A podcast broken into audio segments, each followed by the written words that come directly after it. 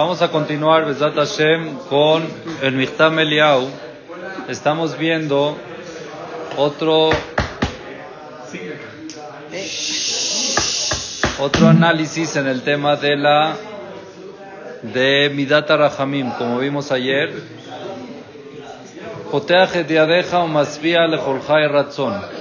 A Kadosh Baruchu le da a cada persona según su voluntad. Si la voluntad de la persona es material, entonces Hashem le manda las cosas materiales. Si la, la voluntad de la persona es espiritual, Hashem le manda cosas espirituales. Por eso explicamos que cuando un rasha Hashem le da su pago aquí, es por su voluntad de ese rasha, que él es lo que valora aquí. Ahora, dice Rav Dessler, escuchen bien este concepto que es importante. Dice Rav Dessler,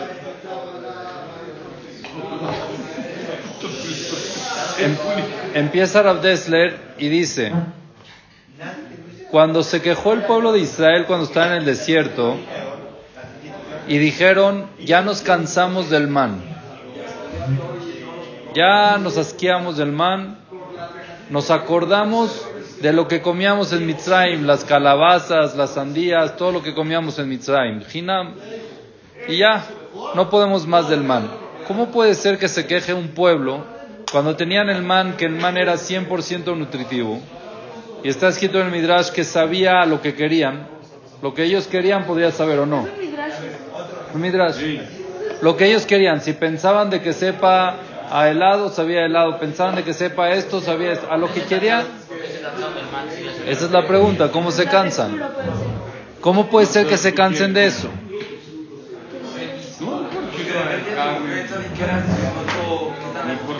¿Ah?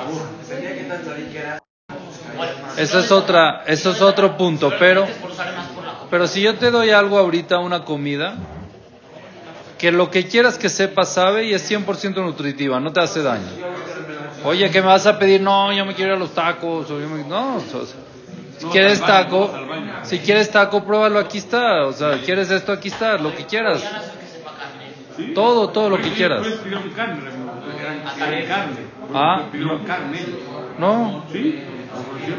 Sí, pero cuando dijeron nos acordamos lo que comíamos en Mitzrayim, nos acordamos, inclusive carne, estás pidiendo carne para qué si ya te sabe a carne, sin grasa, sin nada, te sabe a carne con grasa y sin ningún tipo de defecto. Entonces, ¿cuál es la respuesta? Dice Rabdesler, la respuesta es que el man, escuchen bien, el man era gratis. No se esforzaban para nada para conseguirlo. En base a esto dice Rav Dessler, cuando la persona quiere mucho algo, cuando lo consigue tiene una satisfacción buena. ¿No?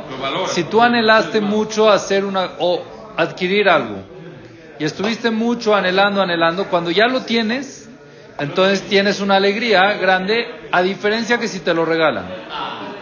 ¿Ok? Por ejemplo, ¿tú qué querías? Algo el iPhone, querías un iPhone 14, ¿está bien? Entonces lo estuviste, lo estuviste anhelando, anhelando, anhelando, te lo dieron. Si al otro día te regalan uno, ¿es la misma felicidad que cuando compraste el tuyo? No. Por tu esfuerzo, muy bien. Entonces vemos que cuando uno se esfuerza, cuando uno se esfuerza, lo valora mucho más. Bene Israel recibían el man gratis.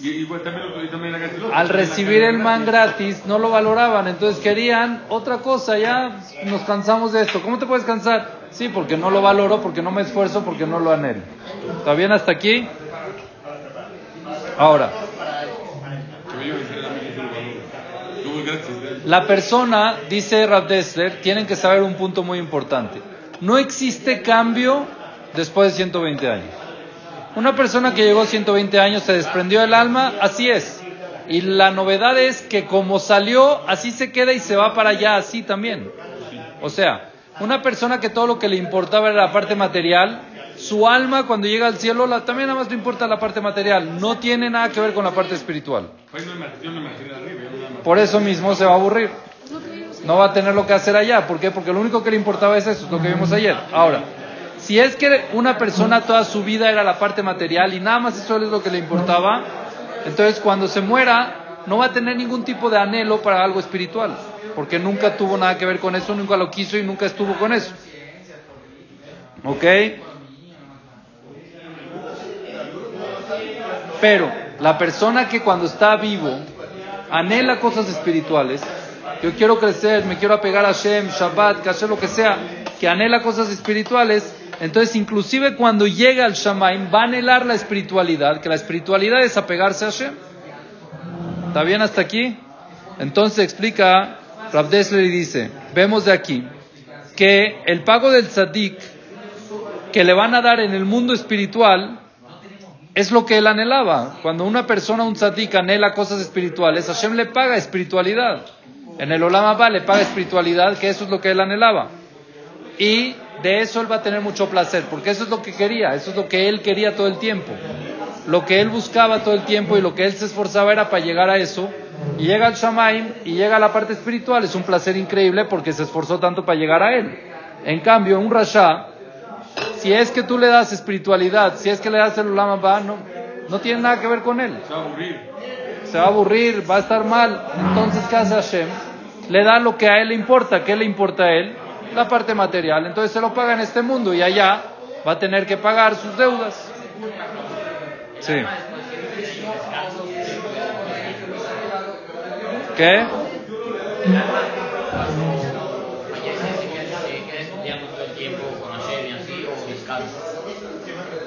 Ese es el descanso. ¿Sí? Ese es el, me- el mejor descanso, el mejor placer, estar pegado a Hashem. Llegando allá no, al menos que los familiares lo suban. O acciones que él hizo aquí que lo suben después. Eso sí. Eso. O un Sefer o algo así que, que lo van subiendo. Ahora, algo muy interesante. Si uno dice Rav Dessler, si uno quiere saber qué tanto espiritual eres o qué tanto material eres. Yo quiero saber, ¿no? Porque todos sabemos que algún día vamos a ir para allá y yo quiero saber si soy espiritual o soy material.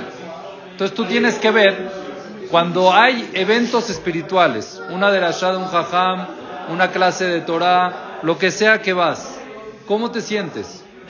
Si te desesperas y ya no aguantas, quiere decir que no eres espiritual, eres material. Y eso es lo que te va a pasar arriba.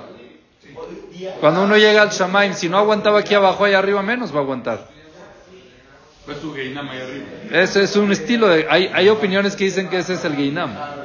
La desesperación de estar en un lugar donde no, no me hallo. Ese es el, pro- ese es el Geinam. Ese es el infierno que van a tener, que van a estar sin entender, sin saber, viendo a otros disfrutando y él no. Eso es un sufrimiento grande. Ahora, si tú estás en una clase y la disfrutas y te va bien y te gusta el estudio y cada vez quieres saber cosas, entonces te das cuenta que eres espiritual. Entonces tienes lo que anhelar. Sabemos que mañana, Besat Hashem, va a tener placer de llegar a espiritualidad en el cielo. Eso es potea deja umasvia lejolja y razón. A Kadosh Baruj sacia a todo según su voluntad. ¿Qué significa según su voluntad? Lo que uno se esfuerza es a su voluntad. El esfuerzo donde uno quiere llegar es la voluntad de uno y Hashem así le paga a cada uno y uno. ¿Cuándo qué? ¿qué tenemos que pensar? Que Hashem le da a cada persona según su voluntad. no podemos vivir sin él. O sea, que También dependemos de él, obvio. ¿Sí? Yo pienso que Hashem manda toda la. Manda todo, pero no nada más parnasá. No nada más parnasá. Voluntad son muchas cosas. Tú puedes tener muchas voluntades. Cosas que quieres que no tienen que ver con parnasá. Puede ser paz, puede ser muchas otras cosas. Con estos motivos, dice el Mistam Eliyahu Rav Dessler, se entiende mucho y muy bien el concepto de que a los malos, a nuestros ojos les va bien y a los buenos les va mal, a nuestros ojos. Cuando tienes ojos materiales y ves que un tzadik no tiene parnasá o lo en una enfermedad o algo, uno siente que como él es tan bueno, ¿cómo le puede ir mal? La respuesta es que para él no es mal. Él está pagando aquí para poder lograr su objetivo en el mundo venidero. Y la mayoría de los casos, esa gente no se queja como se quejan otros. Cuando es malo y le va mal. Ahorita vamos. Pero cuando es bueno y le va, cuando es malo y le va bien, uno pregunta, oye, ¿por qué al bueno le va- al malo le va bien? Le está yendo bien aquí ante sus ojos porque eso es todo lo que tiene y eso es todo lo que anhela. Lo que quiere. Es lo que quiere y Hashem le debe, vamos a decir de entre comillas, pagar sus mitzvot y se las paga aquí para allá no pagarle nada y que nada más él pague allá. Ese es su anhelo. Entonces vemos que Akadosh Baruj aplica la justicia según la intención y la voluntad de cada uno. ¿Está bien? Pero dice Rav Dessler, hay otros temas que tenemos que analizar y es importante mencionar uno más. ¿Sí?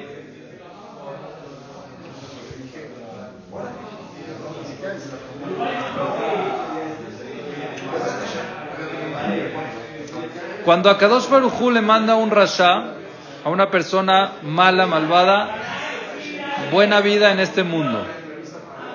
¿Eso qué es? ¿Un pago bueno? ¿Es rahamim? ¿O puede ser de que eso viene también de fuerzas malas, negativas, de tumá, de impureza? Entonces dice Rav tienen que saber. Akadosh Baruj creó Yetzer y Yetzer Y como nosotros vemos, cuando la persona quiere vender una mercancía, ¿qué tiene que hacer Benjamín? Vas a vender un calcetín, ¿qué tienes que hacer? Enseñárselo al, al comprador. Si no se lo enseñas, si no, si no se lo enseñas, lo compra. Nadie te compra ciegas. Tiene que ver el, tiene que ver el producto y quererlo y con eso comprarlo. ¿Ok? Y cuando tú le vendes, le tienes que explicar, lo tienes que convencer, porque te conviene, porque es bueno, buena calidad, buen esto, buen lo otro. Ese es todo el concepto, por ejemplo, de las vitrinas. ¿Cuál es el concepto de las vitrinas de las tiendas? Que vean el producto, esa es la idea. Ver el producto, que veas lo que es y en ellos pone la gente el producto que quiere vender, ¿verdad? En las vitrinas.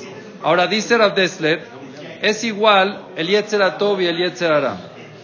Hashem Baraj le dio a los dos para vender cada uno su mercancía. El Yetzer tiene que vender su mercancía y el Yetzer tiene que vender su mercancía. Los dos tienen que vender su mercancía. Y para poder vender la mercancía, ¿qué hay que hacer? Para poder vender la mercancía hay que ofrecerla y hay que enseñarla. Entonces hay muchas situaciones en la vida que es mercancía del Yetzerato y hay situaciones que es mercancía del Yetzerara. ¿Ah? Hashem les dio el poder de que convenzan. Sí, sí, sí, sí. ¿Ok? El Yetzerato lo que quiere es que la persona escoja el Emet, la verdad, lo bueno. Y eso, el Yetzerato lo vende, te vende el Emet. Y el Yetzerara quiere que la persona escoja, la mentira, las cosas malas. Y los dos le enseñan a la persona ahora. Si tú tienes aquí al Yetzerato vendiéndote, te está vendiendo su mercancía que es el, lo bueno, el Emet. Y el Yetzerato también te está vendiendo su mercancía que es Sheker. El Yetzerato te enseña cómo un Rasha le va bien. Para que te convenzas. Una fiesta que aparentemente estás contento y te va bien, te sientes feliz, ¿para qué? Para que te convenzas que eso es Emet pero en verdad es sheker. El Yetzerat te tiene que vender el sheker y te lo tiene que enseñar. Y el Yetzeratov también. El Yetzeratov también te tiene que enseñar el Emet. No, no funciona juntos. Porque no se mezclan. Yo quedo bien con, dos, con Dios y con Satán. Ya te vendió el La compraste, entonces caíste en una tontería. Es una estafa, porque la venta del Yetzerara es estafa y la venta del Yetzeratov no es estafa.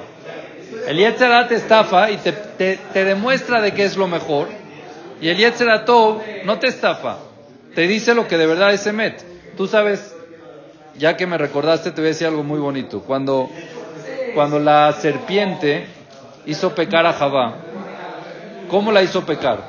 La convenció de que si come del árbol no le va a pasar nada, no se va a morir. ¿La convenció o no la convenció? La convenció, si comes del árbol no te va a pasar nada. ¿Qué hizo Jabá después de que ella comió del árbol? Le dio a Adam Arishon, le dio a su esposo. ¿Para qué le dio al esposo?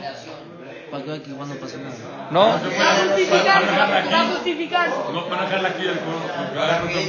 Muy bien. Benjamín puso atención. Dice Rashi, ¿por qué, ¿por qué le dio al esposo? porque ella tenía miedo que ella se muera y que él se case con otro. Entonces ella dijo que se muera conmigo.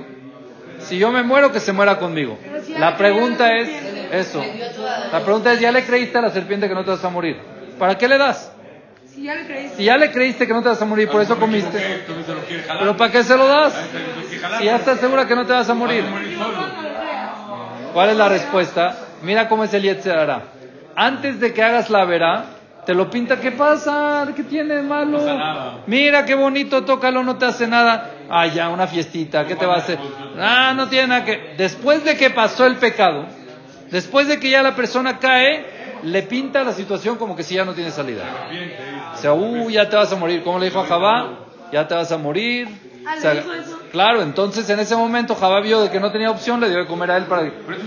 Al principio te convence que no es nada y después te convence que no tienes forma de salir. En este. Igual, al final tú dices, bueno, ya estoy fregado, ya estoy metidísimo en esto, pues ya. Que viva la Ya vida. la clase. No, sal adelante, sigue. Está bien, te puedes equivocar, puedes pasar. Ya fui a una, ya estoy en este plan, ya voy a, me sigo. Que viva la vida. Ya no tengo chance de no estar. Eso es lo que el Yetzirah te hace creer. ¿Estás de acuerdo? Entonces es igual. ¿Por qué? Porque el Yetzirah te vende su mercancía y el Yetzirah también te, su- te vende su, merca- su mercancía.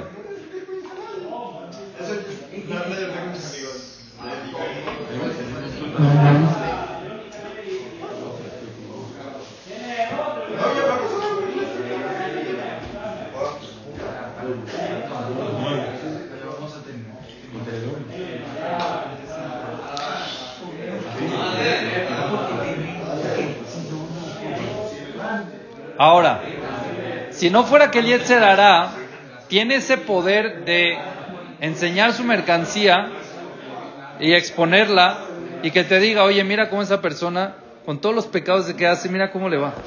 Mira qué bien le va, mira cuánta lana trae, mira lo que hace. Si no fuera así de verdad, entonces el Yetzer Hará pierde, no tiene a quién venderle. No hay forma de que alguien caiga. Entonces el Yetzer tiene fuerza de juntar, de hacerte sentir o enseñarte situaciones para que veas cómo hay sheker y para que te pegues al sheker. O sea, el mismo hecho también te da cosas buenas. No, cosas malas, pero sí, ok. Toda esa gente, ahora escuchen bien, toda esa gente que le va bien y son malos, ¿de quién, es, de quién son mercancía? Quiere decir, no, el Yetzirah los usa. Entonces es mercancía para el Yetzirah. Son su ejemplo del Yetzirah. Imagínate de dónde viene todo su, vamos a decir, toda su mercancía de ellos o todo lo- el bien de ellos es para algo malo. No es para algo bueno, es para que el Yetzirah lo use para incitar. es el trabajo del Yetzirah, pero el Yetzirah usa a esa gente como ejemplo. Y el Yetzirah hace, hay veces que a esa gente le vaya bien, que son malos, para usarlo como ejemplo. Hashem le dio la fuerza al Yetzirah. Que le dice a la gente, él está Para que, sí, pues no me puedes desarmar. Es verdad. Entonces, no, Hashem, la parnasá que le da se la paga por algo seguro. Pero el Yetzer Hará le dice, dice, voy a agarrar a esta persona que siga siendo malo y yo lo voy a usar Ah, como ejemplo, ¿eh? como ejemplo. Entonces se vuelve mercancía del Yetzer Hará. Entonces los Reshaim que tienen buena vida en este mundo simplemente son parte del Yetzer Hará. Son del equipo de venta del Yetzer Hará. Son de estafas del Yetzer Hará, ¿ok? Pobre de esa gente, porque se metieron en el ejército del Satán, en el ejército del Yetzer Hará. Y es totalmente, están apegados, lo alenu, tuma, no están apegados a cosas buenas. Cuando llegue el momento que se va a cancelar el Yetzer Hará, cuando llegue el Mashiach, Akadosh Baruj va a hacer Shechital Yetzer Hará, cuando llegue ese momento y toda la maldad se, vaya, se va a eliminar, entonces también el Yetzer Hará se va a eliminar, como dijo David Amelech, Kilodai Asher Isbol Arbe, Avaliebutal Legambre. ¿Qué va a pasar con estas personas? No van a tener absolutamente nada que hacer porque lo material ya no va a valer para nada y era, esa era toda su vida. Se va a dar cuenta, esas personas se van a dar cuenta que todo lo que hacían era nada más en beneficio del Yetzirah. Ellos eran agentes del Yetzirah, que vendedores del Yetzirah, vamos a decir, por comisión. Y esos del Yetzirah los agarró y ellos están en el ejército del Yetzirah. Cuando se acaba el Yetzerara, ya no tiene nada para existir, ya no tiene ningún tipo de Pero- causa. Cuando la gente cuando muere, la paga sus pecados. Esa gente que ya, ya, ya, ya, esa gente va a seguir, va a seguir igual sin, hacer No, nada tiene que pagar. No, pero ya pagó el, el, Ah, sí hizo pero, O sea, no, o sea, la X fulano hizo pecado. ¿Y ya hizo su tikkun? Murió. ¿Cuál, cuál, cuál Geinab? Hasta lo limpió. Y hay un Mashiach. ¿Qué va a pasar con él? Ya está diferente, ya no. eso Pasa en la casa con la gente. o sea, Sí, no al mismo nivel, pero sí. Ya, ya ven. Va a estar más desgastado. Somos todos, todos han pecado. No, hay unos que no llegan arriba, tienen que volver. Pues No, pero hay un momento que van a. todos- Los que ya se quedan arriba, Pero entonces sí. Que. No, el Olam Shekuló, bueno, el Olam Shekuló todo. Sí. Y van a haber niveles, cada uno donde está. Todos van a Sí. Hay algunos que no van a llegar ahí tampoco. No los que no creían en Tametín, eso, por ejemplo. pues. ¿Qué aprendemos aquí? Otra cosa, que al malo que le va bien no es un bien, es un bien del Yetzirah. Lo alenu es una comparación a la gente de la mafia, por ejemplo. Tú los puedes ver que los que están con los de las mafias tienen de todo, tienen, pero lo alenu están en un mal plan, son ejércitos de algo que en cualquier momento se acaba, llegan, los eliminan y están en lo peor. Entonces tú puedes ver que les va bien, eso es temporal, eso nada más los están usando para poder agarrar y reclutar. Estaban entrevistando a unos este a unos soldados del Hamas que los agarraron y les preguntaban, ¿qué te ofrecieron para ir? O sea, ¿por qué fuiste a matar al israelí? Y ellos le decían, nos estafaron. Porque nos estafaron, ¿por qué? Porque nos decían que cada uno que trae un secuestrado nos dan una casa y 10 mil dólares. Y no nos dieron nada, es pura mentira. Nos mandaron así, nos abandonaron y nos dejaron así. Sí, increíble. Ya no. Ya no secuestran. Sí, ahorita no. Cuando hicieron ese proyecto, que lo, ese lo aleno, ese ataque, eso era lo que les habían prometido. El que vaya y traiga un secuestrado, le prometemos su casa y le prometemos. Me pongo en contra de ¿Es eso. secuestrado o muerto? O muerto, sí. Bueno, lo aleno. Entonces vemos que. ¿Qué vemos de aquí? En fi- al final, al final, al final, cuando ves a un rasha que le va bien, no es mirata rajamín seguro, no es misericordia, sino que es, es el satán que lo está usando como vendedor, como eh, vitrina. Para terminar, dice que este nivel es muy común entre la gente y uno se puede dar cuenta.